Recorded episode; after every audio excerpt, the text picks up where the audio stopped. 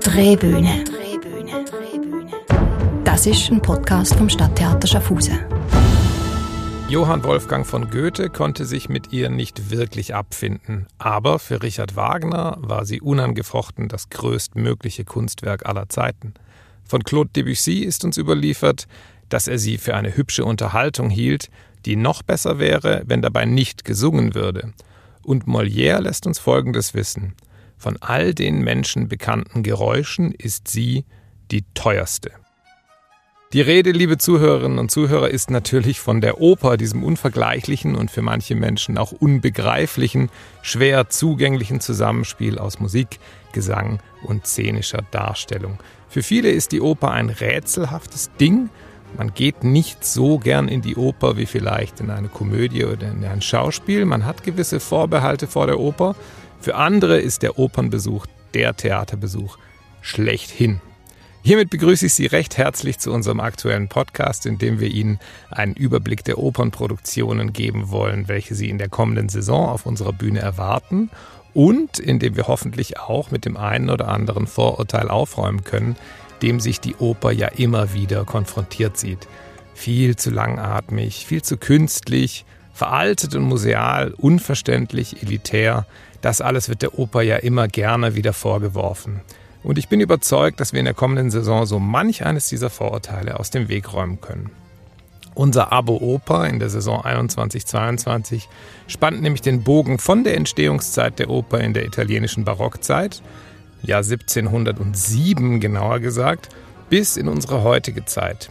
Neben Werken der bekannten und beliebten Opernkomponisten Georg Friedrich Händel, Giuseppe Verdi und Vincenzo Bellini werden auch zwei gänzlich neue Opern auf der Bühne stehen, Powder Her Face von Thomas Edess 1995 geschrieben und die Uraufführung Eiger von Fabian Müller, welche 2022 zum ersten Mal überhaupt erklingen wird.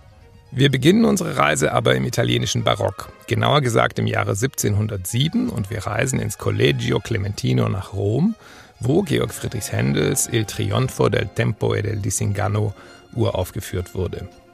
Wenn Sie unseren Podcast mit Wolfgang Katschner zu Händels Ariodante gehört haben, werden Sie sich erinnern, dass Händel während seines rund dreijährigen Aufenthalts in Italien zwischen 1707 und 1710 besonders von der italienischen Oper beeindruckt war und dort auch seine ersten beiden Opern komponierte, Rodrigo und Agrippina.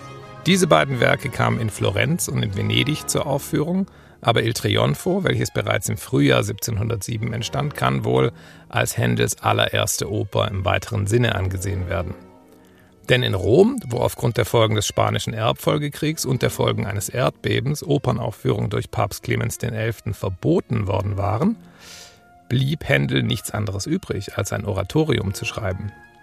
Il Trionfo ist also Händels erste Oper im weitesten Sinne und hat ihn ein Leben lang begleitet. 50 Jahre nach der Uraufführung in Rom überarbeitete Händel es gegen Ende seines Lebens noch einmal für das Covent Garden Theatre in London mit dem englischen Titel The Triumph of Time and Truth. Auch die Theaterbühnen haben Il Trionfo in den letzten Jahren immer wieder entdeckt.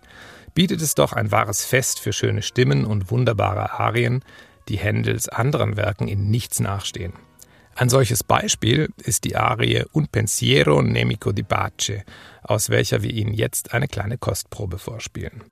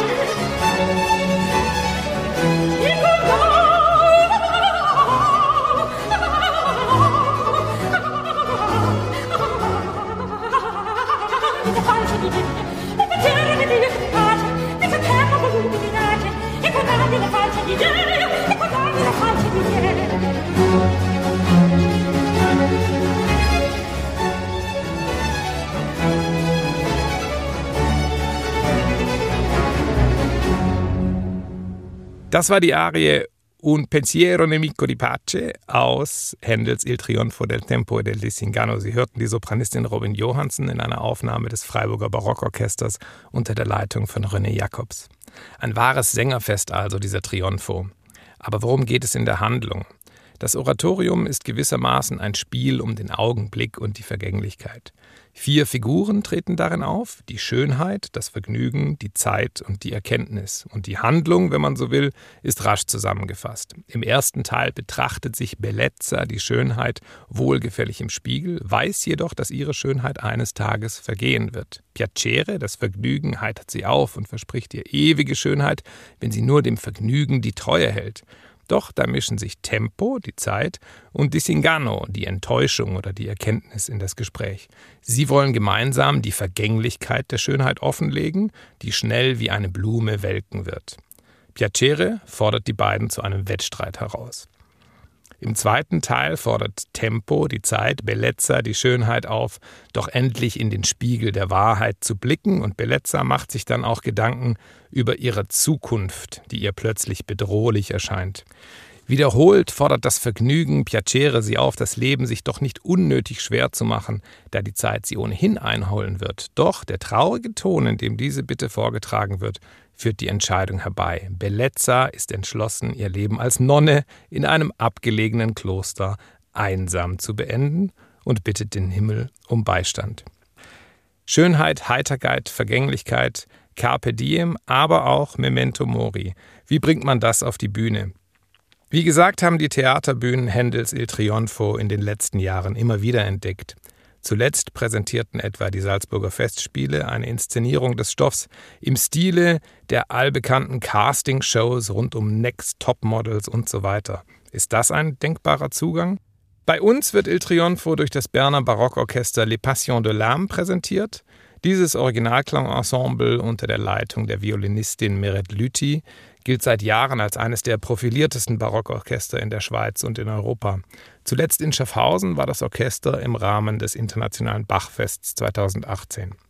Und Les Passions de l'Âme haben für die Inszenierung einen ganz besonderen Ansatz gewählt.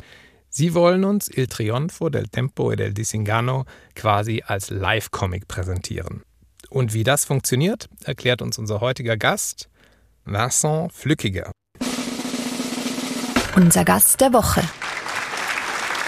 Vincent Flückiger stammt ursprünglich aus Fribourg und begann seine musikalische Ausbildung zunächst mit der E-Gitarre. Später hat er sich dann der historischen Aufführungspraxis gewidmet und Laute und Theorbe gelernt an der Schola Cantorum Basilensis. Er spielt mittlerweile in den führenden Barockorchestern auf diesen historischen Instrumenten, etwa bei La Chapelle Ancienne, beim Ensemble Turicum, bei der Akademie für Alte Musik Berlin, bei Al Aire Espagnol, bei dem Ensemble L'Estravaganza oder natürlich auch bei Le Passion de l'Âme. Neben dieser Arbeit tritt er weiterhin mit seiner Jazzband auf, spielt dort E-Gitarre und arbeitet als Comiczeichner und Illustrator. Herzlich willkommen, Vincent. Danke, hallo. Vincent, diese Überlegung, so eine Oper mal nicht in einem Bühnenbild zu zeigen und mal nicht ähm, mit einer szenischen Handlung zu zeigen, sondern äh, quasi als Illustrator zu machen, mit, mit, ähm, als, als Live-Comic, die ist ja äh, recht unkonventionell. Ist das deine erste Arbeit in so einer Form für ein Opernprojekt? Ja, ich habe das noch nie gemacht. Äh, ich bin sehr gespannt. Ich habe schon ein bisschen Angst, weil das ist sehr speziell. Aber ich habe gesehen, es wird äh, öfter gemacht und äh, ja, ich habe ich hab letztens in, äh, in der Philharmonie von Paris, ich habe so, das war ein Konzert, nicht eine Oper, aber ein Konzert mit äh, einer Illustratorin, die hat das live auch gemacht. Und ich denke, ja, das kann funktionieren. Also du zeichnest, während das Orchester spielt und äh, während die Sänger singen, zeichnest du live, ähm, aber jeden Abend auch anders, nehme ich an, oder? Ja, das wäre die Idee, ja, ja.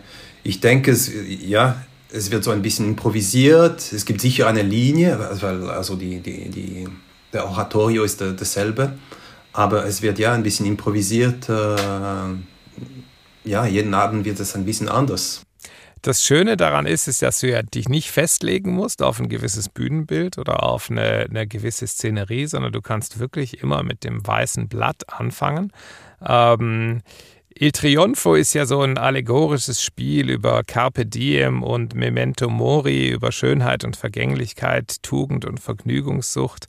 Ähm, wie findet man da die Bilder dazu? Also hast du schon klare Bilder im Kopf von dieser Bellezza oder von dem Tempo oder ist das was, was du dann wirklich an jedem Abend neu findest? Ja, ich habe noch keine Ahnung, ich habe keine Vorstellung, aber ich denke, ähm, ja, es sollte kein Problem sein, weil man kann auch abstrakt zeichnen, man muss nicht etwas äh, Konkretes zeichnen und es gibt auch konkrete Sachen wie, äh, also im Text, es gibt, äh, die sprechen von Skeletten oder Spiegel oder Rosen, solche Sachen.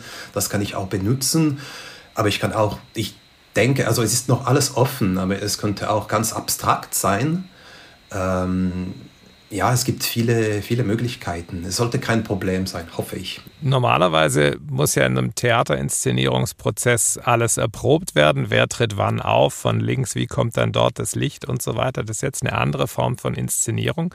Aber ihr werdet, nehme ich an, auch proben, weil du ja auch jeweils von einem Bild zum anderen gehst. Du weißt, diese Arie dauert jetzt vielleicht zwei Minuten und während dieser Arie will ich ein gewisses Bild zeichnen und eine gewisse, eine, eine, eine gewisse ähm, ästhetische Form finden und danach soll vielleicht wieder ein neues Bild kommen. Also habt ihr auch Proben für diese Produktion? Wahrscheinlich schon, nehme ich an. Ja, ja, es werden Proben, ich werde dabei sein und genau, ich muss, ich muss probieren, alles, alles testen, wie, es, wie, wie, wie das funktioniert, wie lang brauche ich.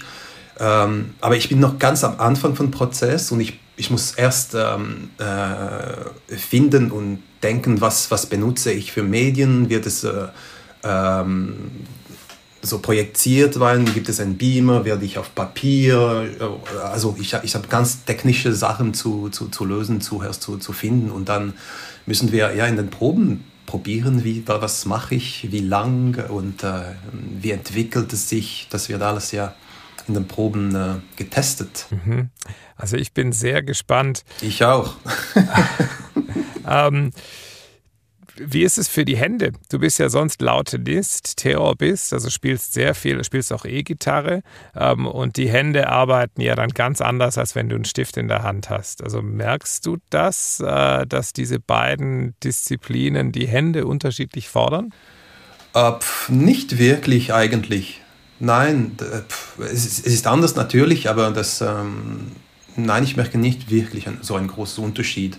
Ich muss nicht, nur, also nur aufpassen, dass ich, wenn ich viel zeichne, dann ist es schwierig zu, zu, zu spielen, natürlich. Aber hier muss ich nur, nur zeichnen und nicht spielen. Dann.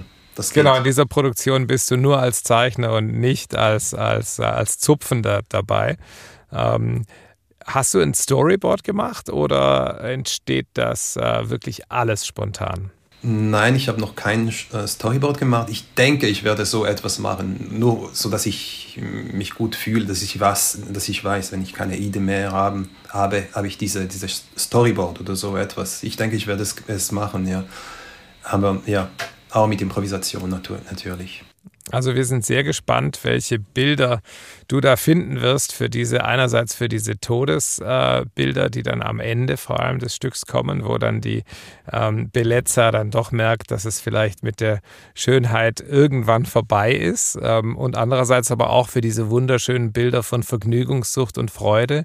Ich glaube, das gibt einem Zeichner eine enorme Bandbreite an, an, an Möglichkeiten. Ja, ja, ich denke, es gibt viele, viele Möglichkeiten. Ich muss, äh, ich habe jetzt einen Monat Ferien ich fahre nach Ausland und ich werde alles probieren, suchen, denken. Im Moment sammle ich noch also Informationen und Ideen und äh, ja, wir werden das in den Proben dann, dann ausprobieren. Sehr schön. Wir sind sehr gespannt und freuen uns auf die Aufführung. Ja, danke, danke. Vielen Dank, Vincent. Das war, liebe Zuhörerinnen und Zuhörer, der kurze Überblick zu Händels Il Trionfo mit Vincent Flückiger, dessen Illustrationen Sie in dieser wahrhaft einzigartigen Version einer Comic-Oper bei uns am 8. März 2022 erleben können. Doch Il Trionfo ist bei weitem nicht die einzige Entdeckung, die es da zu machen gilt in unserer Opernsaison 21-22. Wir beginnen den Reigen im Musiktheater mit der Oper Powder Her Face von Thomas Adès. Geschrieben wurde die Oper im Jahr 1995 und sie ist seitdem immer wieder auf den Spielplänen der Theater- und Opernhäuser zu finden. Ein Qualitätsmerkmal also für eine neue Komposition. Die Oper handelt vom ausschweifenden Leben der Dirty Duchess Margaret Campbell, ein weiblicher Don Giovanni, der in den 60er Jahren in England sein Unwesen treibt. Dass Don Juan allein in Spanien 1003 Geliebte hatte, Sie erinnern sich an die Zeile Mille Tre in der Arie des Leporello in Mozarts Don Giovanni, das ließ man ja noch durchgehen, aber dass Margaret Campbell, Herzogin von Argyle, es auf 88 Liebhaber brachte, das war definitiv zu viel für die gehobene britische Gesellschaft der 60er Jahre. Von der Yellow Press wurden ihre sexuellen Eskapaden enthüllt, und im Jahr 1963 kam es zu einem aufsehenerregenden Scheidungsprozess, in dem ihr selbst untreuer Ehemann dem Gericht Fotos vorlegte, die für die britische Mittelschicht zum Inbegriff der Verderbtheit einer lasterhaften Upper Class wurden.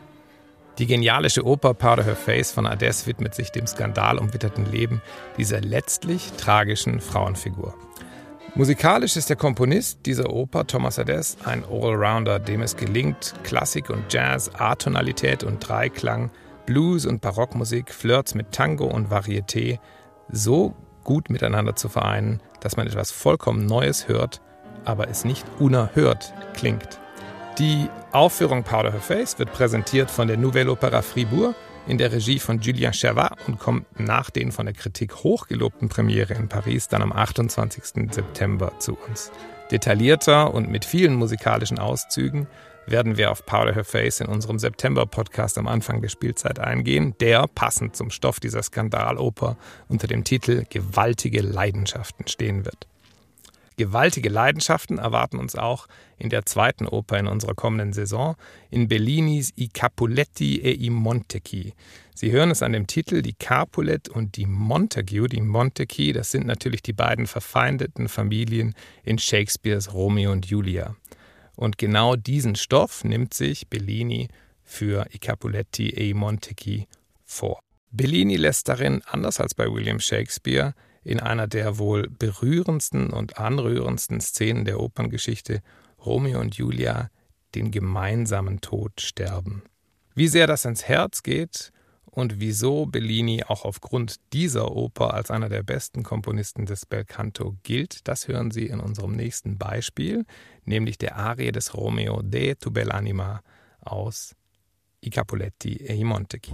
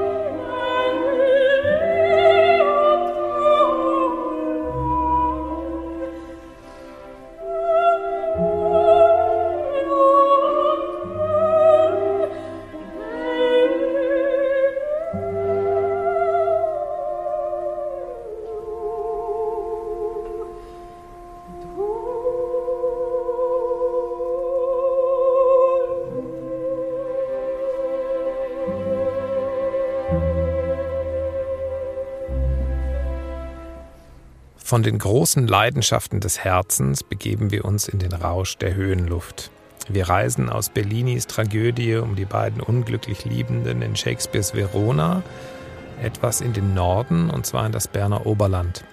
Genauer gesagt auf die kleine Scheideck zwischen Wengen und Grindelwald. Und wir werden Zeugen einer Tragödie, welche sich in wahrer Shakespeare-Manier auf über 3000 Meter über Meereshöhe inmitten der Felswand abspielt und bei der alle vier Protagonisten zu Tode kommen.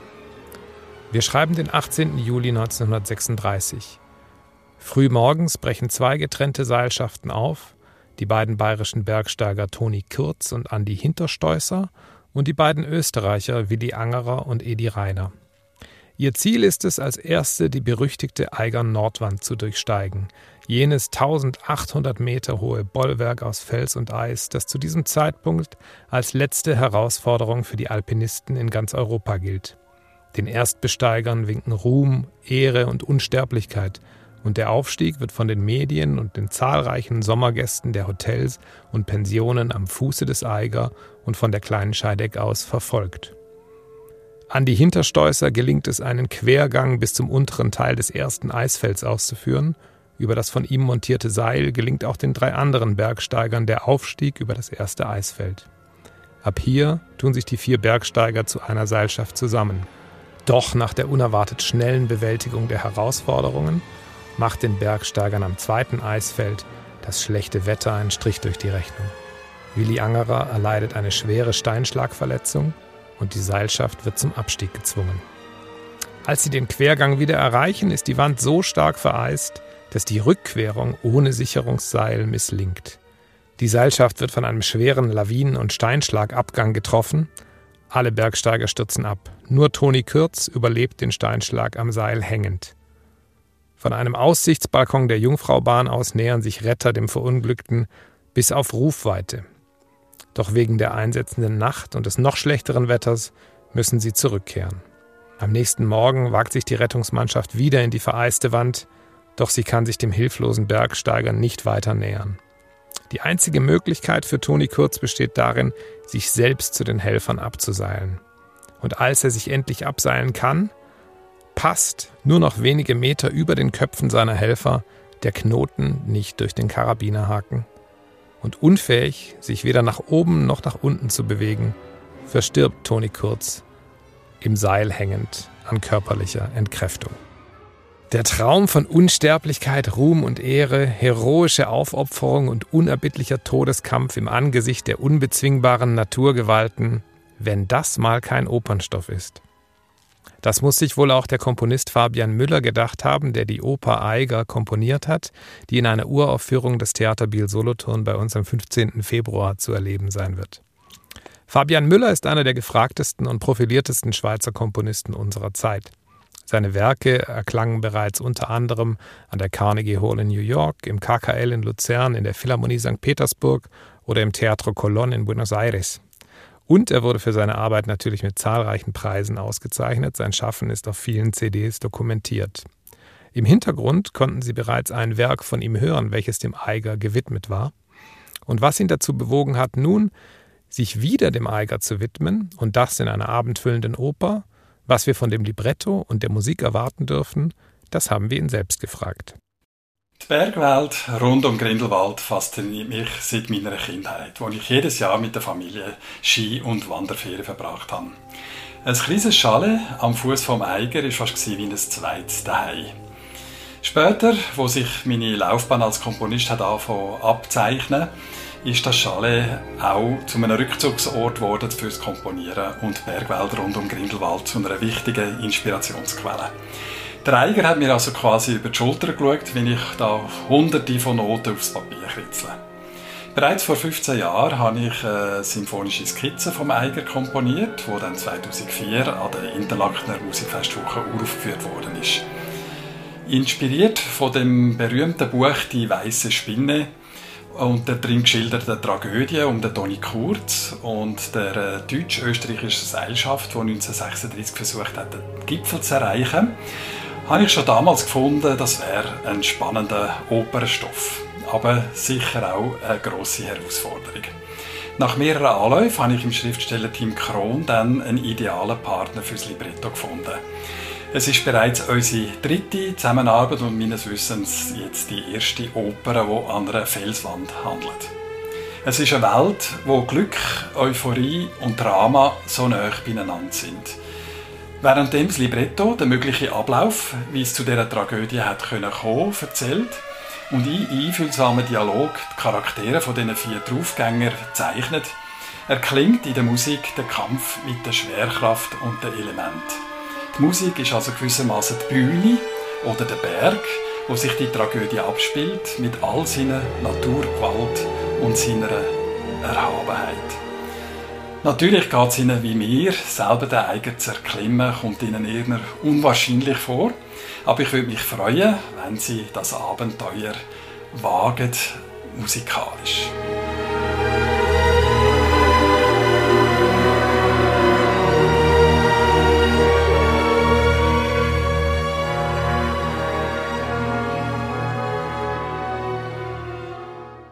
Das war Fabian Müller zu dieser musikalischen Erstbesteigung, welche uns im Februar 2022 erwartet.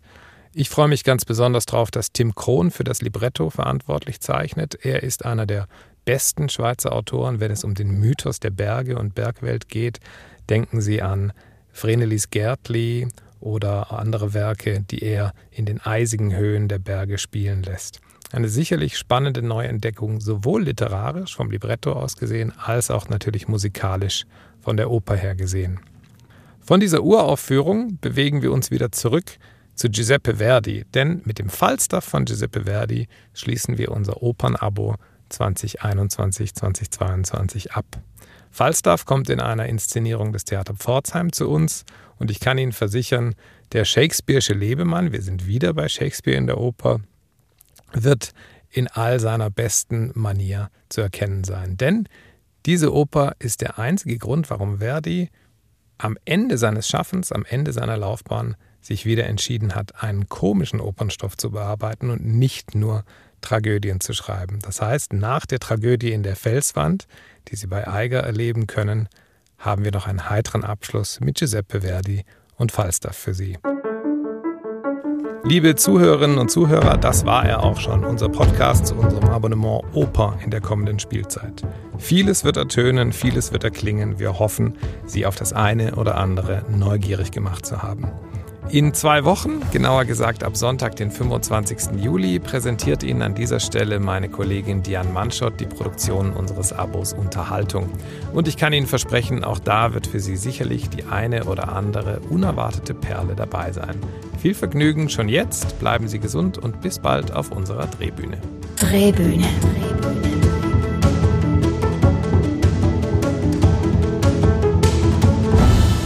Das ist ein Podcast vom Stadttheater Schaffhausen.